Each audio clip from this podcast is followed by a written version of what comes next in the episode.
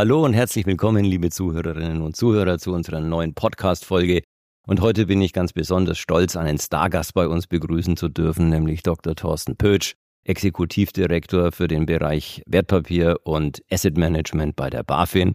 Herzlich willkommen, Herr Dr. Pötsch. Herr Richter, ich grüße Sie.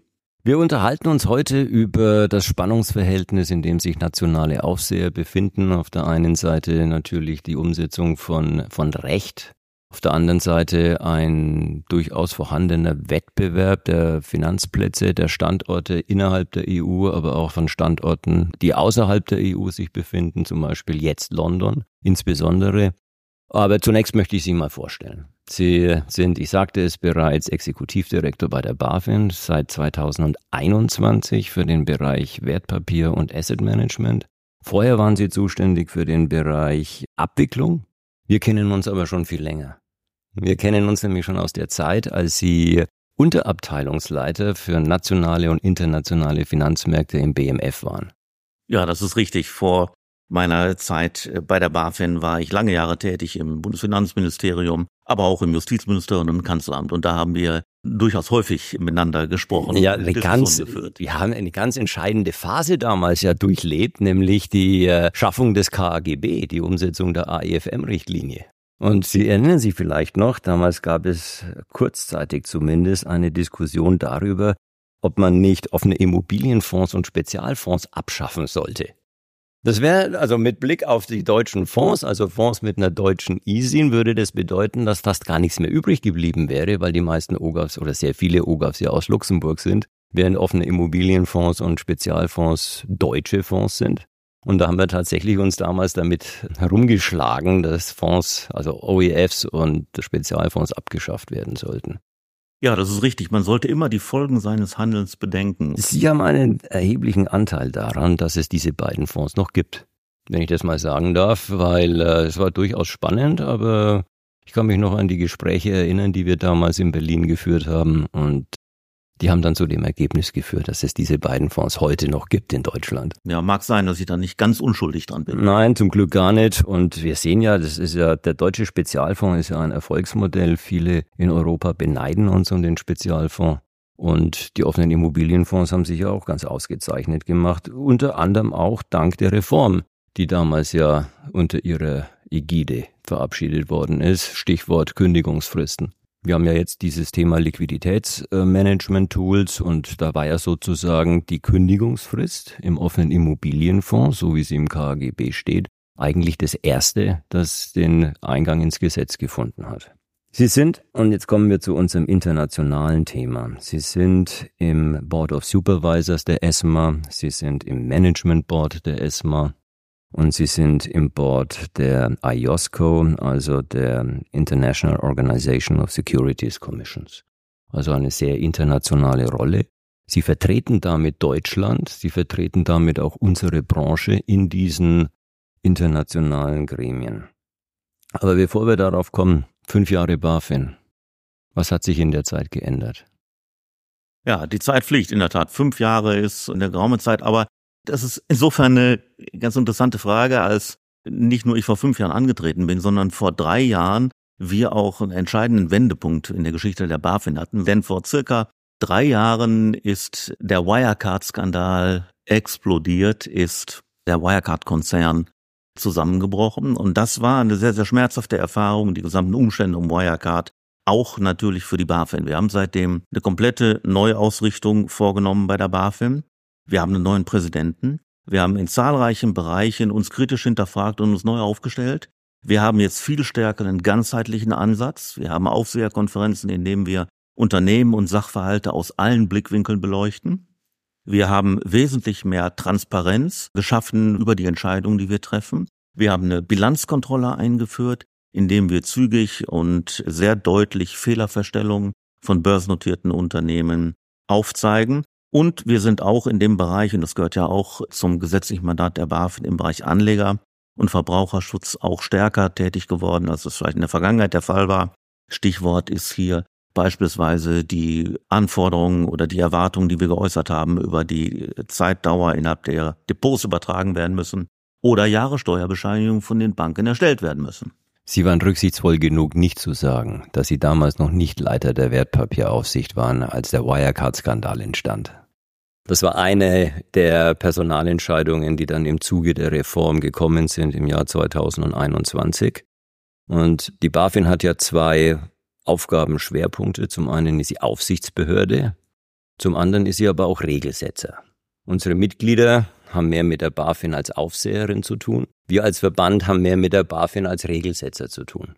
Das ist also eine völlig unterschiedliche Art der Zusammenarbeit, die uns da unterscheidet von unseren Mitgliedern. Und ich kann Ihnen bestätigen, wir merken schon, dass die BaFin offener geworden ist, dass sie schneller geworden ist und dass sie kommunikativer geworden ist. Bin mir sogar ziemlich sicher, dass Ihre Vorgängerin nicht hierher gekommen wäre in diesem Podcast. Also nochmal ganz herzlichen Dank dafür. Und es ist auch Ausdruck einer neuen Kommunikation der BaFin und einer neuen Marktnähe der BaFin, die sich da zum Ausdruck bringt. Ja, das ist richtig. Wenn wir auch gerade in den Bereich Fonds hineinschauen, wir brauchen den Dialog. Wir brauchen den Dialog mit den Beaufsichtigten, mit der Branche. Wir brauchen den Dialog gesamthaft von allen Seiten, um dann auch fundierte Entscheidungen zu treffen. Das haben wir auch eingeführt, indem wir Roundtables haben. Lassen Sie uns über die Aufsicht sprechen, aber auch über das Thema Regelsetzung durch die BaFin und den Standortwettbewerb, den es da durchaus gibt. Wir empfinden ne, die BaFin als eine strenge Aufsichtsbehörde. Das wird dann immer wieder mal in den Medien anders dargestellt. Also ich, wenn es so einen Fall gibt wie Procon zum Beispiel oder damals bei Wirecard, da hieß es, die BaFin ist nicht streng genug und die BaFin schaut nicht hin. Also das ist nicht unsere Beobachtung. Unsere Beobachtung ist vielmehr, dass die BaFin eine sehr strenge Aufsichtsbehörde ist. Wenn wir das mit Kollegen im europäischen Ausland vergleichen, hat man manchmal das Gefühl, es wird dort etwas laxer gehandhabt. Also insbesondere die Buchstabentreue die BaFin ist auf der einen Seite in der guten Tradition einer deutschen Verwaltungsbehörde und fühlt sich dem Gesetz verpflichtet und nur dem Gesetz. Auf der anderen Seite muss die BaFin aber ein Gesetz anwenden, das Ausgang aus einer EU-Richtlinie ist oder einer EU-Verordnung und diese Gesetze sind nun mal Kompromisse aus 27 Mitgliedstaaten. Und dadurch ergibt sich natürlich ein gewisses Spannungsverhältnis, insbesondere dann, wenn die nationalen Aufseher dieses Gesetz unterschiedlich anwenden. Wie kommen Sie mit diesem Spannungsverhältnis zurecht? Also ganz konkret, Sie haben in Deutschland einen BVI, der klagt, der sagt, ihr seid so streng, jetzt lasst doch mal fünf gerade sein. Das machen die Kollegen in Luxemburg ganz anders. Und Sie auf der anderen Seite aber natürlich Aufseher hier sind und dem Gesetz verpflichtet. Zuerst muss man sagen, eine strenge Aufsicht ist keine schlechte Aufsicht, sondern eine strenge Aufsicht ist eine gute Aufsicht. Wir brauchen aber natürlich auch ein Level Playing Field auf europäischer Ebene. Und da sprechen Sie in der Tat einen Punkt an, der mich auch umtreibt, nämlich die Frage der Aufsichtskonvergenz. Das heißt, wenden Aufseher in anderen Staaten dieselben Normen, die existieren, genauso an oder nicht? Und wenn das nicht der Fall ist, ist das ein Zustand, den wir adressieren müssen. Und genau das ist ein Punkt, den ich und den wir bei der ESMA adressieren. Es geht nicht darum, neue Regeln zu schaffen und immer komplexe Regeln zu schaffen. Es geht darum, Aufsichtskonvergenz herzustellen bedeutet gleiche Anwendung gleicher Normen durch unterschiedliche Aufsichtsbehörden. Deshalb begrüße ich auch sehr, dass wir auf europäischer Ebene verstärkt dazu übergehen, Peer Reviews zu machen. Das heißt, die Besichtigung der aufsichtlichen Praxis in einzelnen Mitgliedstaaten durch einzelne Aufsichtsbehörden. Denn wir brauchen gleiche Regeln und gleiche Praxis in einzelnen Ländern. Sonst kreieren wir ein Ungleichgewicht des Wettbewerbes, was ja durch europäisches Recht und durch europäische Praxis gerade verhindert werden soll. Ja, das ist ganz wichtig. Also die CSSF beispielsweise hat sich ja häufig Kritik eingehandelt für ihre Aufsichtspraxis beim Thema Auslagerung, Substanzanforderungen an die Manager vor Ort. Und da gibt's natürlich völlig unterschiedliche Sichtweisen auf solche Themen und das müsste schon einheitlich sein. Und auch wir, ich meine, die Aufseher untereinander, glaube ich, stehen ja auch irgendwie im Wettbewerb. Und keiner möchte als zu nachsichtig erscheinen. Manchmal hören wir von unseren Kollegen aus dem europäischen Ausland, dass bestimmte Themen dort einfacher gehandhabt werden als bei uns in Deutschland. Und dann verstehen die das gar nicht. Dann sagen wir, habt ihr das auch? Nein, bei uns ist das überhaupt kein Problem. Dann sagen wir das der BaFin. Dann sagt die BaFin, wie, das ist kein Problem dort. Das ist ein ganz wichtiger Punkt. Das steht in der Richtlinie. Dann rufen sie die entsprechende Aufsichtsbehörde an und die sagt dann natürlich, nein, wir sind da ganz, ganz streng. Unsere Kollegen vor Ort in beispielsweise Frankreich sagen uns dann aber, nee, nee, also die machen da gar nichts. Also untereinander, glaube ich, gibt man dann ungern zu, dass man vielleicht eine etwas mildere Art hat, einen bestimmten Sachverhalt zu beurteilen. Aber gerade deswegen ist es eben für uns so wichtig, dass eben diese Aufsichtskonvergenz besteht. Ja, das ist absolut nachvollziehbar. Und ich kann dir natürlich nicht aus dem Nähkästchen plaudern der verschiedenen Board of Supervisors Sitzungen, die wir haben. Aber solche Themen, nämlich unterschiedliche Praxis bei vergleichbaren Sachverhalten, sind Themen, die uns zu einem sehr großen Teil beschäftigen. Ein ganz aktuelles Beispiel, Herr Pötsch, ist die Abfrage der Nachhaltigkeitspräferenzen in MIFID II seit dem 2. August. Wir haben da in Deutschland ja schon vor drei Jahren mit den Vertrieben, also insbesondere den Banken, Regeln gefunden, wie wir Nachhaltigkeitselemente, zum Beispiel Ausschlüsse vereinheitlichen wollen, damit der Kunde in der Bank auf der linken Straßenseite keine andere Auskunft zum Thema nachhaltiges Produkt bekommt als auf der rechten Straßenseite. Wir haben auch so etwas wie WM-Daten in Deutschland, in anderen Ländern gibt so etwas nicht. Die haben dann auch keine solchen vereinheitlichenden Prozesse eingeleitet. Und wenn ich jetzt nachfrage, ist das eigentlich ein Problem mit diesen Nachhaltigkeitspräferenzen, dann kriege ich von unseren Mitgliedern teilweise völlig unterschiedliche Antworten. Es ist nämlich tatsächlich ein sehr wichtiges Thema in Deutschland, in Italien gar nicht. Und das bei so einem so wichtigen Thema. Das heißt, eine international grenzüberschreitend tätige Fondsgesellschaft findet unterschiedliche aufsichtliche Standards vor in Deutschland, in Italien und in einigen anderen Ländern. Großen Ländern, wichtigen Ländern. Das führt natürlich auch dort im Vertrieb immer wieder zu Ungereimtheiten. Dann heißt, warum ist das bei euch so schwierig in Deutschland? Da sagt natürlich dann der Vertriebsverantwortliche, ja, können wir nichts dafür, dass die BaFin möchte das so haben. Und in anderen Ländern ist es dann natürlich relativ entspannt und deswegen merken wir schon an allen Ecken, dass es eben auch bei so wichtigen Themen eben häufig keine wirklich einheitliche Praxis innerhalb der EU gibt.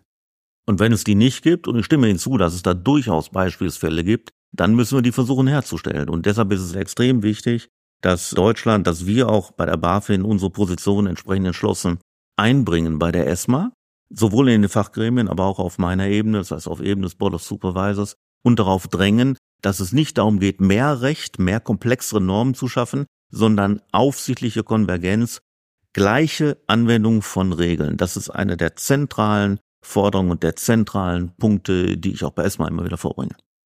Lassen Sie uns über die Aufsichtsziele der BaFin sprechen. Da gibt's, Sie haben es ja schon genannt, das Thema Verbraucherschutz. Dann gibt's natürlich auch Resilienz, also Stabilität der Finanzmärkte.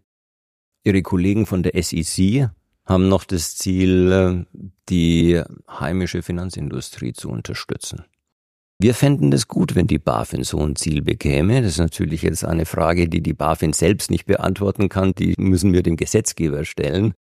Aber da merken wir schon ein bisschen einen Unterschied auch an der Herangehensweise. In Europa gibt es meiner Erkenntnis nach überhaupt keine Aufsichtsbehörde, die ein solches Ziel hat. Das haben wir nur in Amerika übrigens eingeführt vor einigen Jahren von Donald Trump.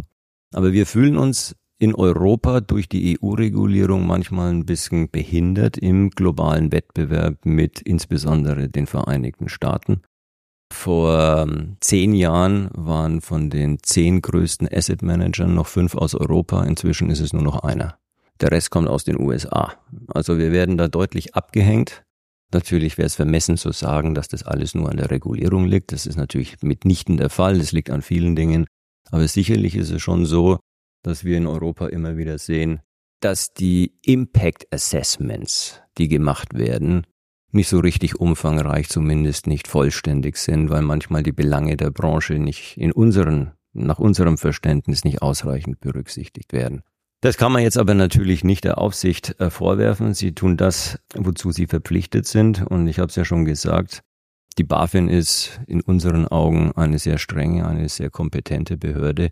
Und deswegen verlassen wir uns auch darauf, dass sie ihr Gewicht in die Waagschale werfen, wenn es dann um solche Peer-Reviews und Entscheidungen in den ESMA-Boards geht.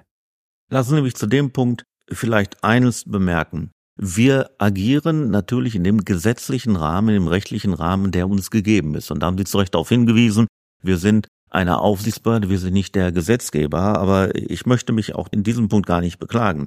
Der Gesetzgeber hat uns vorgegeben verschiedene Mandate, Systemstabilität, Anlegerschutz, Sauberkeit des Kapitalmarktes, stabiler, fairer, transparenter Kapitalmarkt. Das sind Rahmenbedingungen, Eckbedingungen, unter denen wir agieren und die unser Ziel sind. Man kann jedoch nicht verkennen, dass wir aber natürlich auch ein Element haben des funktionierenden Wettbewerbs, der Wettbewerbsfähigkeit, der sich nicht widerspiegelt in den rechtlichen Rahmenbedingungen in dem Umfang, wie es vielleicht in anderen Jurisdiktionen der Fall ist.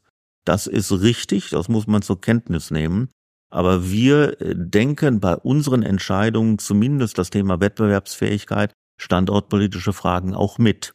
Auch wenn wir natürlich agieren auf dem Boden der gesetzlichen Vorgaben, die wir haben.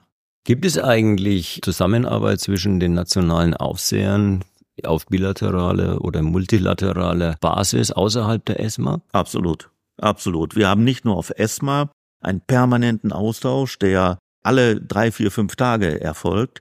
Wir haben auch bilateral Austausch mit äh, zahlreichen anderen Aufsichtsbehörden, europäisch als auch außereuropäisch, primär aber jedoch europäisch.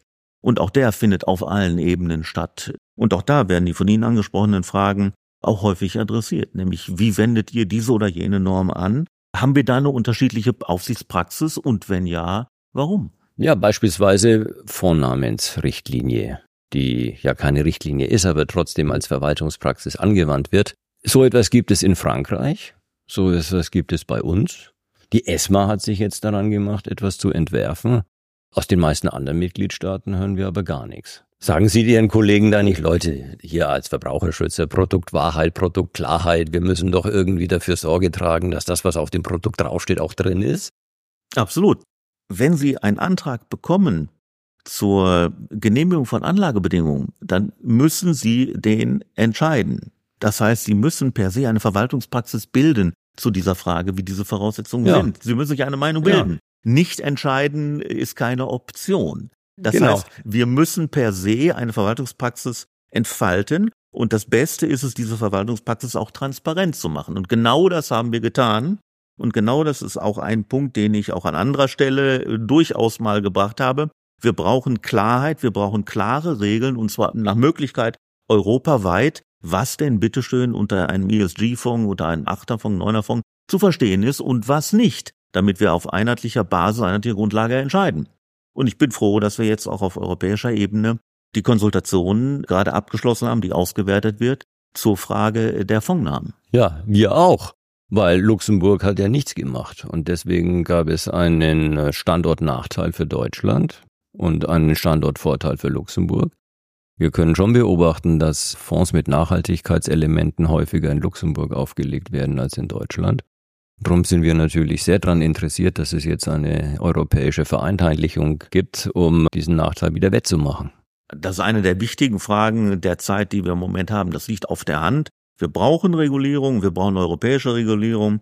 Und ich habe mich immer dafür eingesetzt, dass die frühzeitig erfolgen muss. Und die richtige Regulierungsebene ist die europäische Ebene.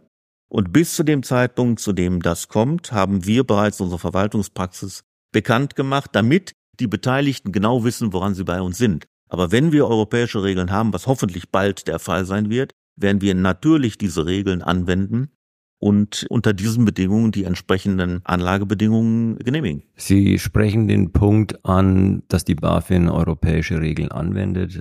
also in der Regel werden ja Leitlinien und Q&As der ESAs in der Verwaltungspraxis der BaFin übernommen. Machen Sie das immer so oder sagen Sie manchmal, Nein, hier gibt es bestimmte Marktgegebenheiten in Deutschland. Davon machen wir jetzt eine Ausnahme, was Sie ja dürfen.